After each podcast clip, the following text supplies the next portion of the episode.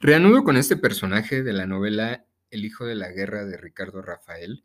Este personaje que es la prostituta de la cual se enamora el Z número 9, uno de los criminales más fríos, por lo que el libro describe, es uno de los criminales más sanguinarios. Y al final termina por enamorarse de una prostituta, termina por sentir esa, pudiera dentro de ella habitar una niña y después de todo una mujer inocente. A mí me causó, repito, me causó muchísima melancolía, me causó también, ¿cómo decirlo? Me causó empatía, eh, esta palabra también la puedo usar aquí, pero al mismo tiempo me generó la duda de cuántas historias así habrá en este país. Y estoy seguro de que no son miles, sino que son cientos de miles y quizá millones. ¿Cuántos Zetas número 9 habrá? ¿Y cuántas lluvias existirán en este país? ¿Cuántas prostitutas que en realidad son unas niñas inocentes? ¿Cuántos soldados que trabajan para ambos bandos, pero que al final terminan por desquiciarse debido a la cuestión del sistema y que finalmente, como los personajes de Fellini, la vida se los come y ya no son ellos, sino que ya son el resultado directo del contexto en que nacieron, el contexto en que se fueron metiendo por decisión propia y como en el caso de Lluvia, que no quiero adelantar el final, pero va a tener un, fin, un, desenlace bastante desafortunado. Lo mismo en el caso de del Z número 9. Y bueno, entro a datos ya más concretos acerca del libro. Finalmente decidí que este podcast que este capítulo va a ser parte también del capítulo anterior porque pues ya nada más lo voy a hacer muy, muy breve para explicar todo lo que ya leí y para completarlo, sobre todo para terminar bien. El título del libro es El hijo de la guerra y este libro inicia con la premisa de que el Z número 9 tiene tres nombres y no se sabe cuál de los tres es. Relata Ricardo Rafael al inicio que contrató a una antropóloga para que hiciera como un dictamen a partir de la foto, pues este dictamen termina resultando coincidente con la persona que Ricardo Rafael fue a entrevistar a la prisión de Chiconautla en un 82%, lo cual no es una un bajo porcentaje, si así lo vemos. Él explica que no es un bajo porcentaje y al mismo tiempo, pues tampoco es un dato certero, así en número completo.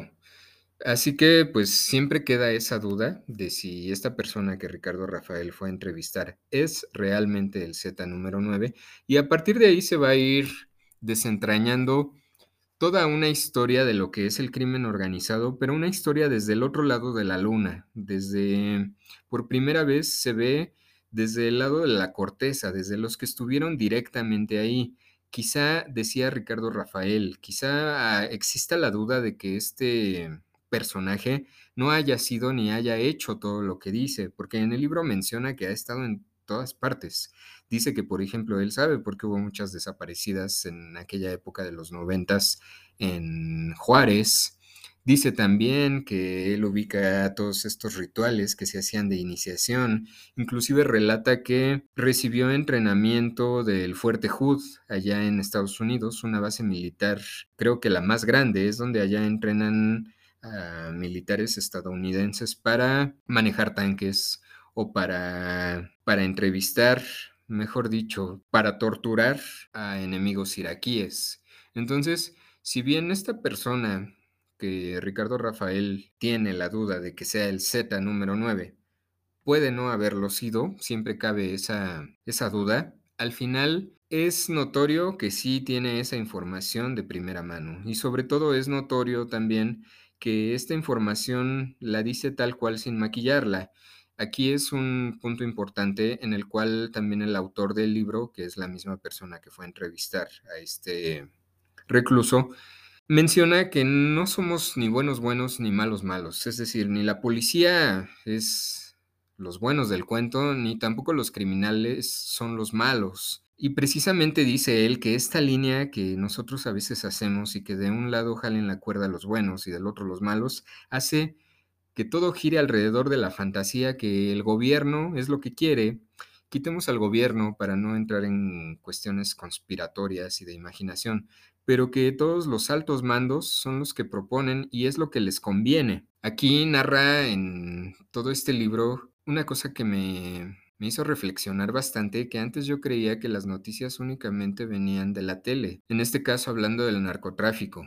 Yo creía que la propaganda solamente era del gobierno, es decir, solamente era la propaganda oficial no existía otro tipo de propaganda. Y con este libro me di cuenta de que también el crimen organizado maneja un alto nivel de propaganda.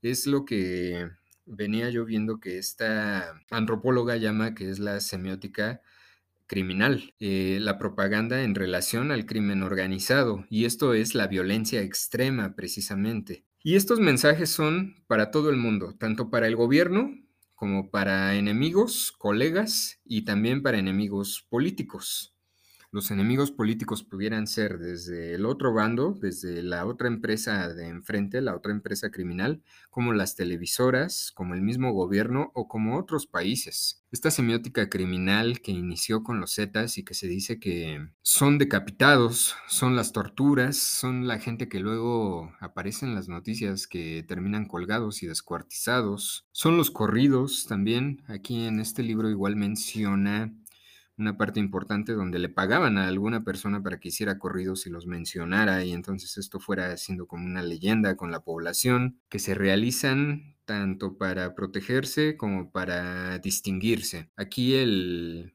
personaje, el recluso protagonista de la historia, dice Ricardo Rafael que tenía cinco estrellas y que estas cinco estrellas tatuadas en el cuerpo representaban los cinco estados que se habían conquistado, que los Zetas conquistaron en ese momento. La fundación, los primeros Zetas que hubo, fueron los que conquistaron. Entonces, esta representación, este culto que ya es un culto por sí mismo, la existencia de los Zetas es el punto de arranque para entender esta violencia extrema del presente. Ahora pareciera que porque ya es cotidiano, pues eso lo hace correcto y eso también lo hace normal. Esta asociación que yo siempre me da un poco de aversión, asociar lo normal con lo correcto, pero la gente cree que porque es normal ya es correcto y lo normal tiene que ver con lo que hace la mayoría, pues es justo lo que está pasando ahora.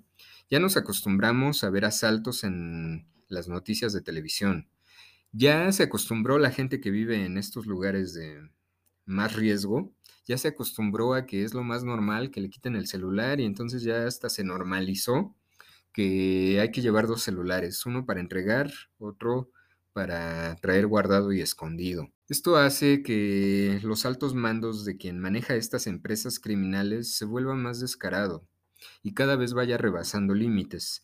No estoy juzgando a la gente como yo, como tú que me escuchas, probablemente, que somos normales en el sentido de que no somos jefes de una nación, ni tampoco somos multimillonarios, sino manejamos un perfil económico medio bajo, diría yo.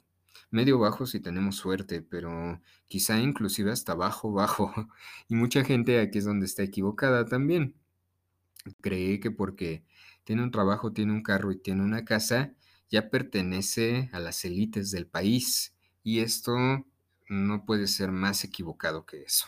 Eh, entonces, pues bueno, esta crítica de traer el celular pobre para darlo y el celular bueno para guardarlo no es una crítica a la gente, porque nosotros como personas, como ciudadanos, yo lo he dicho ya en otros episodios, no nos vamos a armar. Digo, en mi caso yo no me voy a armar para ir a jugarme la vida por esto. Habrá quien sí lo haga y también es respetable, pero no está desde nuestro lugar.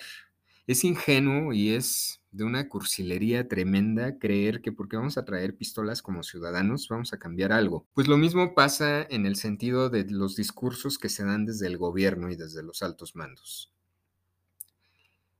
Estas personas, estos dirigentes de naciones, nos venden la idea que pues a veces por falta de tiempo nosotros compramos, de que atrapando a un criminal se acaba con esta empresa criminal.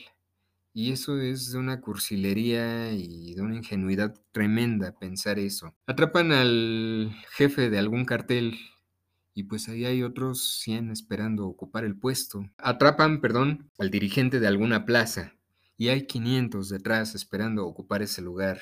Entonces, entendiendo y metiéndose más, como dice Ricardo Rafael, al laberinto, se pueden explicar muchísimas cosas y se puede entender nuestro punto actual en que vivimos tanta violencia. Regresando al tema de los Zetas. Antes de los Zetas, las empresas criminales eran distintas. Manejaban un monoproducto. Y con monoproducto quiero decir que las empresas criminales solo se dedicaban a vender droga. No sé, pongo yo por ejemplo a Amado Carrillo. Eh, ay, no soy muy experto en nombres de narcotraficantes, pero Amado Carrillo, pues inclusive en su mero inicio, el, el Chapo, no sé, demás narcotraficantes que haya que hayan existido de los noventas para atrás, solo se dedicaban a transportar droga y lo único que hacían era el transporte de Colombia a Estados Unidos. Esa era la, única encomienda que tenían.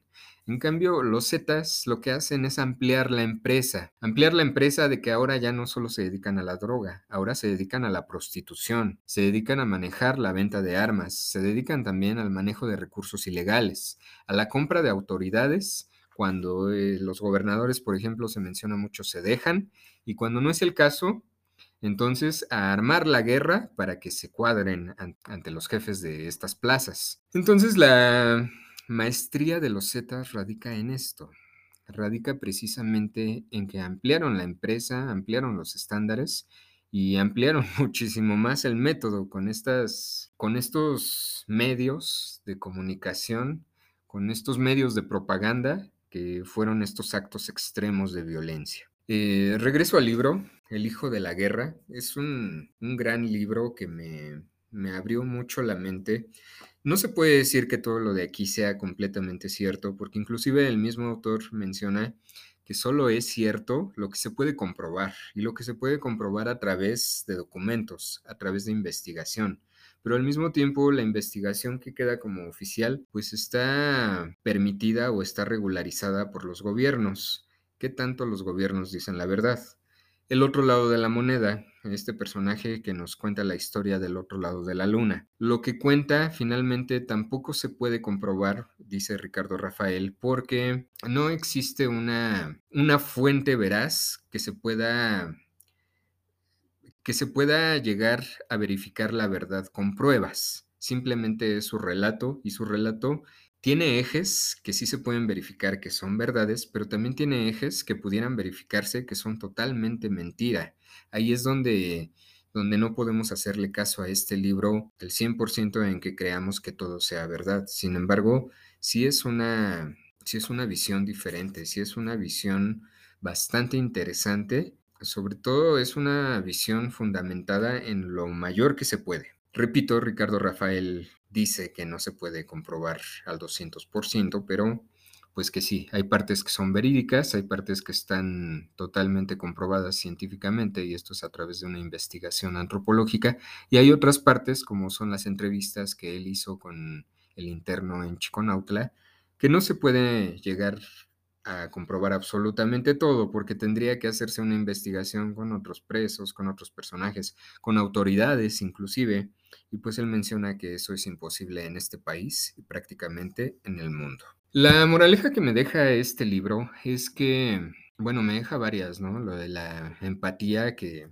tanto me hizo sentir con el caso de la prostituta, con el caso de Lluvia y con el caso del mismo Z número 9 cuando se enamora de ella. Creo que esto es de lo que más sentimentalmente más me, me llegó al corazón, pero me deja otra reflexión también este libro, y es lo que el mismo Ricardo Rafael dice en la siguiente frase. La policía no son los buenos buenos, ni los criminales son los malos malos, y mientras pintemos esa raya, creemos que nos estamos separando y nos estamos distanciando, y en realidad solo le estamos dando más cuerda al sistema.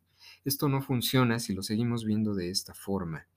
Ahora, tampoco significa que se esté justificando a estos criminales que pues hacen actos tremendamente dan dolor de estómago y que tampoco es que se merezcan, se merezcan ellos la justificación y el perdón y el apapacho de la sociedad, pero simplemente de esta manera podemos entender psicológicamente más nuestro contexto nuestro contexto actual y a partir de ahí caminar. No si marcamos rayas, si nos metemos en los discursos políticos y nos metemos a las gráficas de INEGI y a partir de ahí todos hacemos una hipótesis, pero que como yo he juzgado varias veces, se queda como esqueleto muerto en lo que son las tesis de universidades. Se hace la tesis, se lleva la, toda la metodología para probar tu hipótesis y al final se queda ahí completamente muerto eso y no sirve para nada. Pues creo que el quitar esa línea de en medio donde nos separamos los buenos de los malos, va a ayudar a que comprendamos más y a que, como dice Ricardo Rafael, podamos entrar más al laberinto y de esta forma va a ser difícil salir, pero se va a poder. Creo que como sociedad yo pienso que esto es imposible, pero como individualidad lo creo muy factible. Muchas gracias por escucharme. Eh, me despido con una frase de este libro. es, creo que es obvio que lo recomiendo. El Hijo de la Guerra de Ricardo Rafael. Es un libro de 450 páginas casi. Y es un, es un libro bien fácil de leer, es un libro muy, muy interesante. Muchas gracias por escucharme, Arte y Psicología, Twitter, Facebook, Instagram, WhatsApp 771-3565-300 y me despido con la siguiente frase. No importa cuántos himnos se canten ni cuántas loas se prodiguen, una vez que el soldado marcha sobre el campo de batalla, comienza a fraguarse su irremediable derrota. Ogún conoce una sola verdad. Dios perdona a la muerte, pero la muerte no perdona a nadie.